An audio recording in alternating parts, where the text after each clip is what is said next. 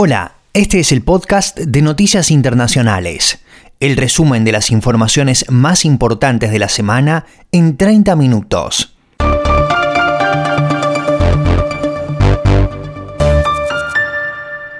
Mi nombre es Alexis Millares y en este domingo 17 de mayo de 2020, estas son las últimas noticias.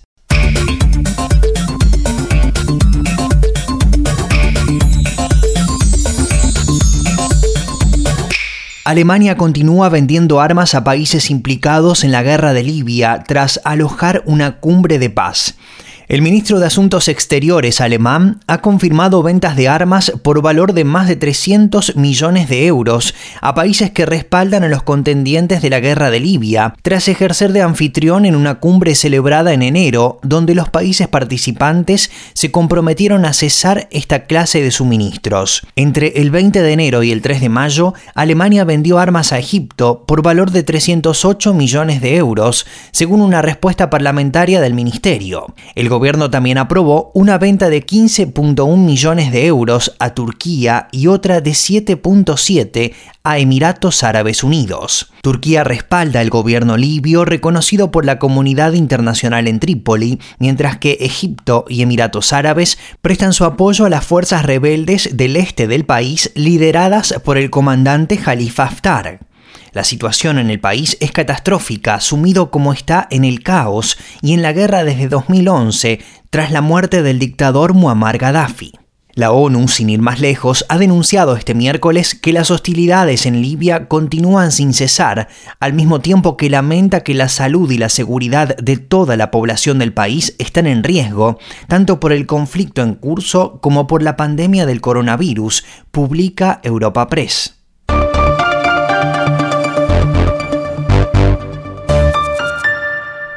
Encontraron muerto en su casa al embajador chino en Israel. El embajador de China en Israel, Du Wei, ha sido encontrado muerto en su domicilio de la ciudad de Herzliya, en la costa central del país, por causas todavía bajo investigación, según han confirmado este domingo fuentes del Ministerio de Asuntos Exteriores israelí al Jerusalem Post. Duguay, de 58 años, asumió el cargo en febrero, en medio de la pandemia del coronavirus, y deja una esposa y un hijo, ninguno de los cuales se encuentra en el país. El diplomático fue hallado sin vida en la cama, según las fuentes del ministerio. La embajada china todavía no ha realizado comentarios al respecto. El embajador previamente había desempeñado el cargo de máximo responsable diplomático chino en Ucrania desde 2016 a 2019.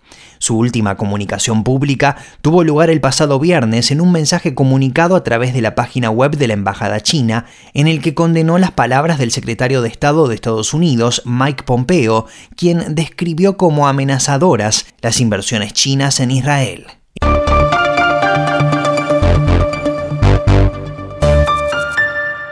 Barack Obama dijo que esta pandemia deja la idea de que quienes están al mando no saben lo que hacen. El expresidente de los Estados Unidos volvió a criticar al presidente Donald Trump y su gestión del coronavirus, y concretamente a quienes hacen como que están al mando. Esta pandemia finalmente ha levantado el velo de la idea de que quienes están al mando no saben lo que hacen. Muchos de ellos, dijo Obama, ni siquiera están haciendo como que están al mando, declaró durante un discurso por teleconferencia con motivo de los avances educativos de la comunidad negra. Obama ha destacado que el coronavirus ha afectado de forma desproporcionada a la minoría negra de ese país. Una enfermedad como esta pone de relieve las desigualdades y las cargas adicionales que han tenido que afrontar históricamente las comunidades negras en Estados Unidos, argumentó. El pasado 9 de mayo, Obama dijo que la situación de la Casa Blanca había sido un desastre caótico absoluto, a lo que Donald Trump respondió diciendo que Obama no tuvo ni idea durante su desastre de la gripe porcina de 2009. Obama criticó la egoísta y tribal actitud de Trump, a quien acusó de buscar enemigos y de hacer de todo ello el impulso más fuerte en la vida de los estadounidenses. Estados Unidos ha confirmado 88.447 muertos y 1.463.350 casos confirmados de la nueva enfermedad, además de 250.747 pacientes ya recuperados, según los datos publicados por la Universidad Johns Hopkins de Baltimore.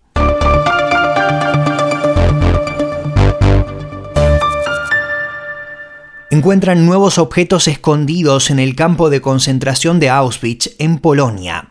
Diferentes objetos como cuchillos, tijeras, trozos de cuero, herramientas y restos de zapatos han sido descubiertos dentro de una chimenea en el campo de concentración de Auschwitz cuando se estaban realizando tareas de restauración. Los objetos serán cuidadosamente recuperados, documentados y entregados, ha sostenido en un comunicado el Fondo Nacional de Austria para las víctimas del nacionalsocialismo. Los objetos han sido encontrados en el bloque 17 del campo principal del complejo Auschwitz-Birkenau, donde se emplazaron las víctimas de la persecución por parte de la Alemania nazi durante la Segunda Guerra Mundial.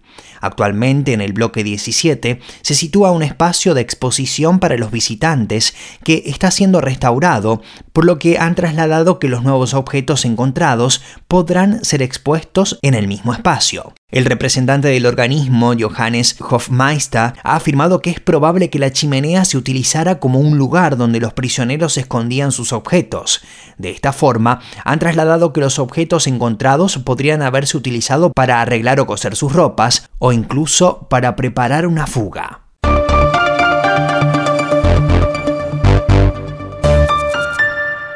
Taiwán reclama ser escuchada por la Organización Mundial de la Salud luego de frenar la epidemia del coronavirus. El próximo lunes comienza una de las más importantes asambleas anuales para la Organización Mundial de la Salud en sus 72 años de historia, centrada este año casi integralmente en la lucha contra la peor pandemia del último siglo, y Taiwán quiere ser parte de ella como observador. La isla, que no puede ser miembro de la Organización Mundial de la Salud al carecer de asiento en las Naciones Unidas, ya que este le fue arrebatado por China en el año 1971, lo reclama desde 1997 y de hecho lo logró entre 2009 y 2016, pero es difícil que vaya a conseguirlo en esta ocasión, justo cuando su testimonio puede ser más valioso que nunca.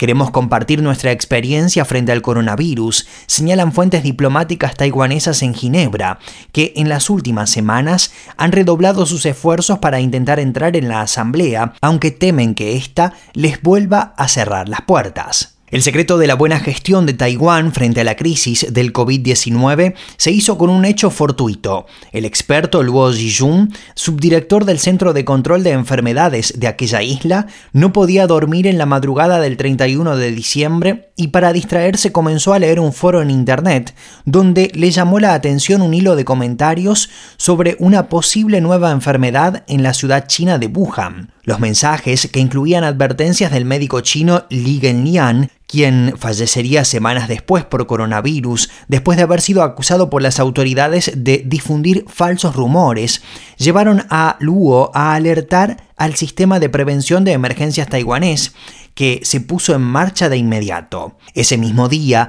que fue también la jornada en la que China alertó a la OMS de la existencia de un nuevo coronavirus, las autoridades taiwanesas comenzaron a hacer controles a todos los pasajeros de vuelos procedentes de Wuhan, una primera medida que el 7 de febrero se convertiría en el cierre de todos los enlaces aéreos con China. Con estas y otras medidas se logró que Taiwán, separada de China por solo 180 kilómetros de mar y con casi medio millón de taiwaneses trabajando en el país vecino, solo tuviera en todo este tiempo 440 casos de COVID-19 sin tener que recurrir a confinamientos masivos de su población. La manera de actuar de Taiwán ante esta enfermedad, que en las noticias no comenzó a aparecer hasta pasado el año nuevo, debería ser un modelo a estudiar en la Asamblea de la Organización Mundial de la Salud, pero irónicamente es difícil que representantes de la isla estén en ella.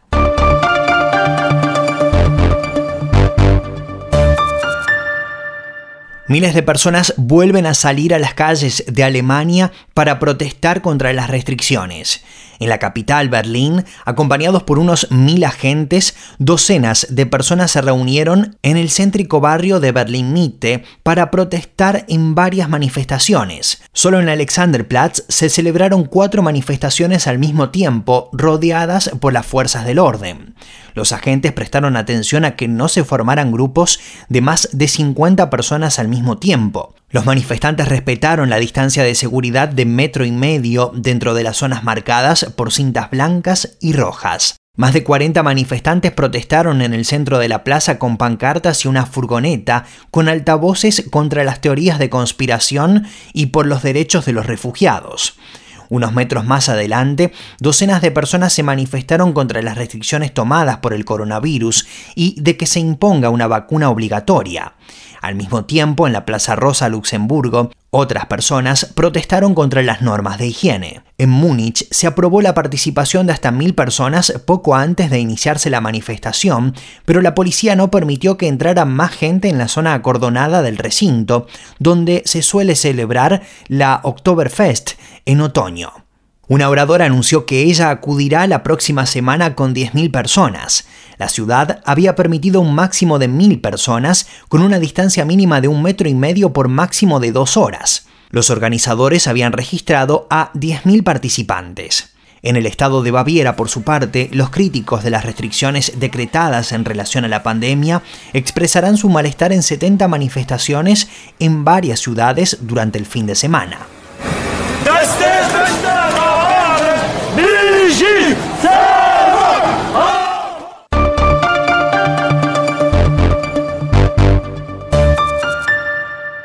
Estados Unidos autorizó la primera prueba casera del coronavirus. La Administración de Medicamentos y Alimentación de ese país ha informado este sábado de que autoriza la utilización de una prueba del coronavirus que se realiza a partir de muestras tomadas por uno mismo en su propia casa para posteriormente remitir el material a un laboratorio. La FDA ha emitido una autorización de emergencia de uso para el kit casero de prueba del COVID-19, Everly Well ha explicado el organismo en un comunicado que advierte que la prueba solo se puede realizar tras prescripción médica. Este test puede ser utilizado por individuos en su propia casa tras haber respondido a un cuestionario a través de Internet que debe ser revisado por una entidad sanitaria. El sujeto se puede tomar una muestra nasal y luego remitirla a un laboratorio en el vial con solución salina. Esta autorización no solo aporta un mayor acceso de los pacientes a las pruebas, sino también proteger a terceros de una potencial exposición al virus, ha destacado el director del Centro de Artefactos y Salud Radiológica de la FDA, Jeffrey Shuren.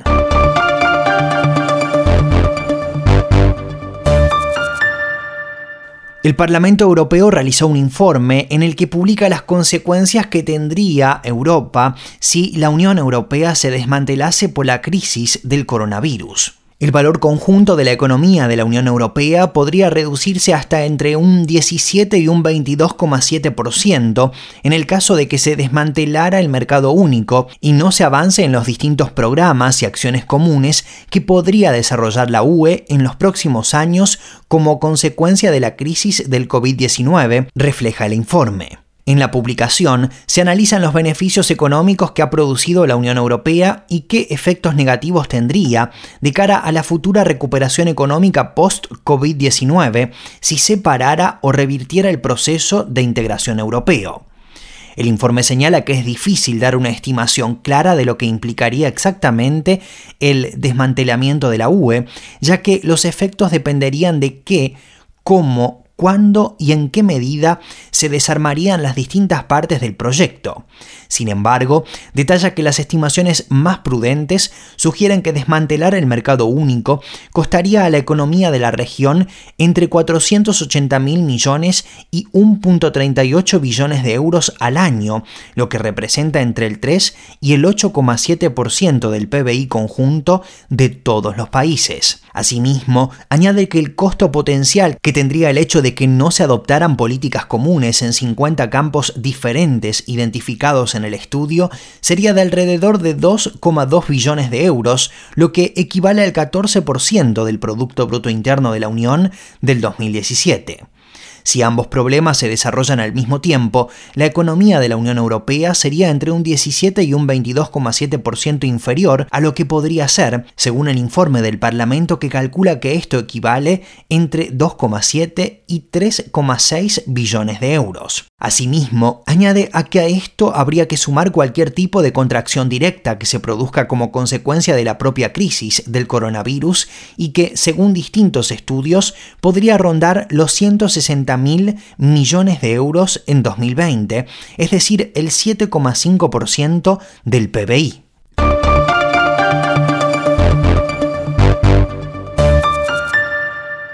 Italia autoriza los viajes entre sus regiones a partir del 3 de junio. Según los datos publicados este viernes por Protección Civil, en total son ya 223.885 los casos confirmados en Italia por la pandemia, otros 789 más en el último día, según se conoció el viernes, mientras que los fallecidos se elevan a 31.610.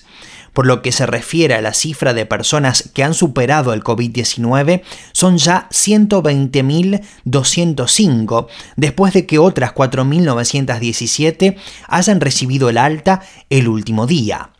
Italia registra una leve y paulatina caída de la cifra de fallecidos tras sumar otros 246 decesos más en las últimas 24 horas del viernes, mientras que el dato de pacientes recuperados sigue aumentando y en el último día ha habido un récord de casi 5.000 más.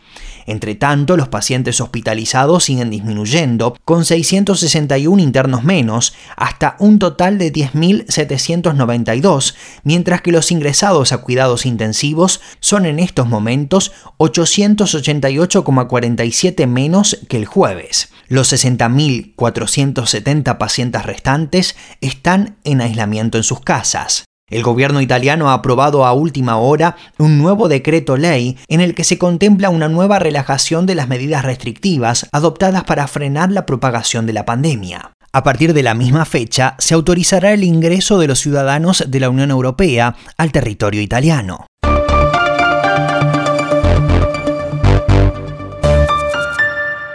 Alemania convoca a los países de la Unión Europea a un diálogo para consensuar cómo reducir las restricciones a los viajeros. El ministro alemán de Asuntos Exteriores, Heiko Maas, ha convocado un diálogo entre países de la Unión Europea, entre ellos España e Italia, a fin de consensuar las medidas a adoptar para un levantamiento de las restricciones a los viajeros. El portavoz del Ministerio de Exteriores anunció esta convocatoria que tendrá lugar en formato virtual y en la que están invitados a participar, además de los representantes de los países mencionados, los titulares de Croacia, Malta, Grecia y Austria. Gobierno alemán ha anunciado ya el miércoles una progresiva reducción de los controles fronterizos, mientras que se espera que los diferentes estados, de los que depende la implementación de estas medidas, levanten la cuarentena para los ciudadanos de la Unión Europea y de los países asociados del espacio Schengen. El Estado alemán de Westfalia se avanzó ya al resto de los estados federados y levantó ya desde la pasada medianoche la cuarentena a estos viajeros. La medida entró en vigor la medianoche pasada y afecta a los ciudadanos de la Unión Europea,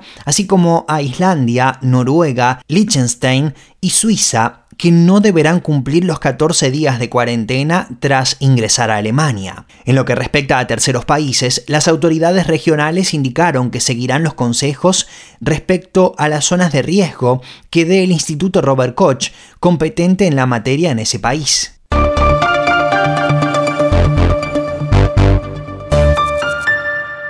La patronal japonesa promueve una semana laboral de cuatro días para frenar las infecciones por el coronavirus. Los principales sindicatos de Japón recomendaron a sus miembros introducir una semana laboral de solo cuatro días para reducir las posibilidades de contagio en el transporte al trabajo, entre otras medidas de cara a la reapertura de muchas empresas. La Federación Japonesa de Negocios recopila en un documento publicado este jueves pautas como la reducción de la semana laboral, la apuesta por el teletrabajo y la modificación o rotación de los horarios para evitar la congestión del transporte público, un posible foco de infecciones. Algunas pautas chocan contra las convenciones sociales respecto al trabajo en Japón, al pedir a las personas que se sientan enfermas que se queden descansando en casa, algo poco frecuente antes de la pandemia, o que los habituales intercambios de tarjetas de negocio se hagan por Internet.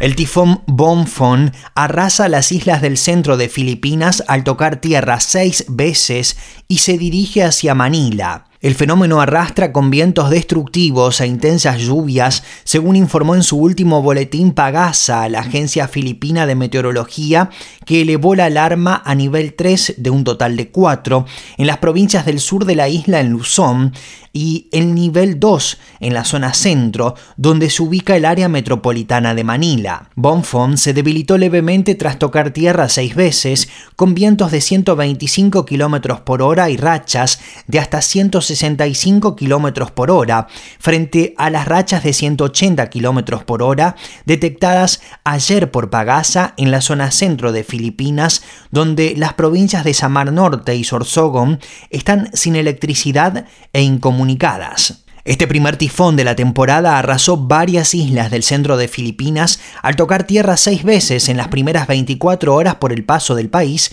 y el viernes llegó a Manila.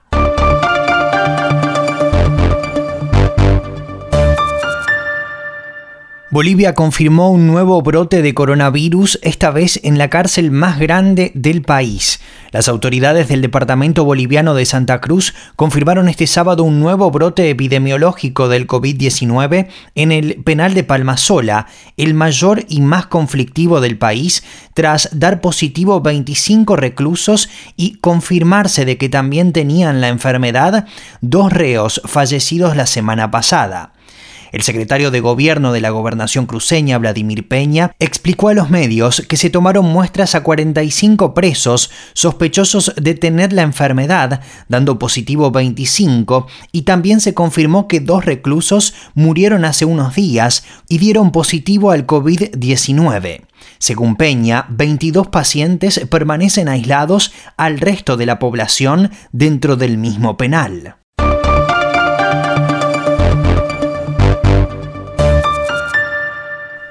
Brasil supera los 15.000 muertos con coronavirus de manera oficial y ya es el cuarto país con más contagios del mundo. Es el epicentro del nuevo coronavirus en Latinoamérica y esta semana ya había superado número de contagios a Francia y Alemania. Ahora tiene también más casos que España y que Italia.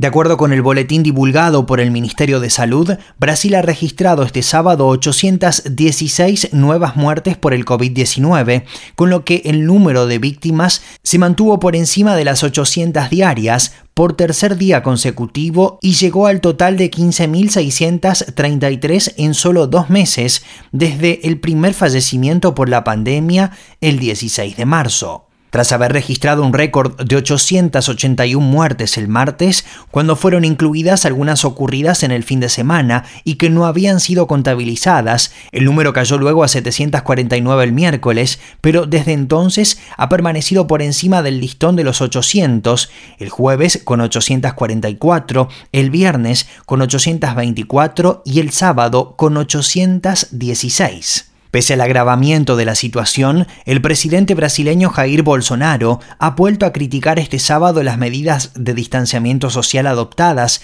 por gobiernos regionales para combatir la pandemia, lo que provocó el viernes la renuncia de su segundo ministro de Salud en menos de un mes.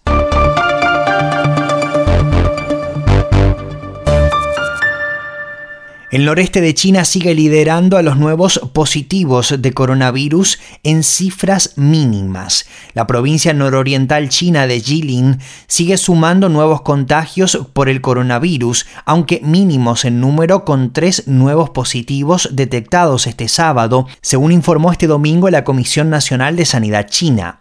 Estos tres contagios, todos ellos por transmisión local, se suman a otros dos casos diagnosticados a viajeros procedentes del extranjero, hasta sumar el total de cinco nuevos casos en el último día, un ligero descenso respecto a los ocho anunciados el día anterior. Los dos nuevos casos importados se detectaron en la provincia suroriental de Cantón y en la ciudad nororiental de Tianjin.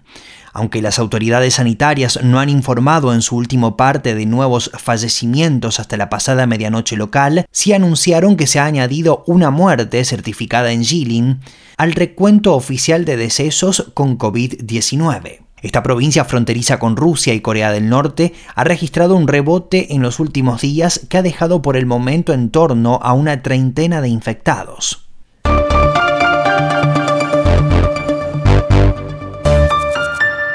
Y con respecto al deporte, se reanuda la Liga de Fútbol Profesional en Alemania con balón pero sin público. Tras dos meses sin jugar por las restricciones impuestas por el coronavirus, el Borussia de Dortmund batió al eterno rival, el Schalke 04, en el Clásico del Ruhr por 4 a 0. La nueva normalidad dejó a los aficionados en casa o en los bares. En Gelsenkirchen, cuna del Schalke 04, los seguidores de Borussia Dortmund estaban contentos aunque algo contrariados. Mejoran el estadio con 83.000 fans. Era extraño ir a los jugadores, a los comentaristas, a los entrenadores, la pelota, algo totalmente diferente, comentaba un aficionado del Borussia en declaraciones a Euronews.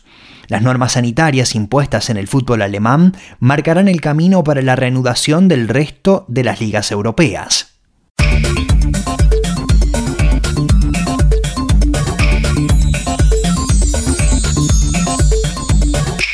Y para reducir el riesgo de contagio del coronavirus, la recomendación es lavarse las manos con agua y jabón o utilizar productos antibacteriales a base de alcohol, cubrir la nariz y boca con pañuelos desechables o con el ángulo interno del codo cuando vayas a toser o estornudar, evitar el contacto cercano con quien esté resfriado o con síntomas similares a los de la gripe, cocinar bien la carne y los huevos y evitar el contacto sin protección con animales vivos de granja o salvajes. Esas son algunas de las recomendaciones de la Organización Mundial de la Salud.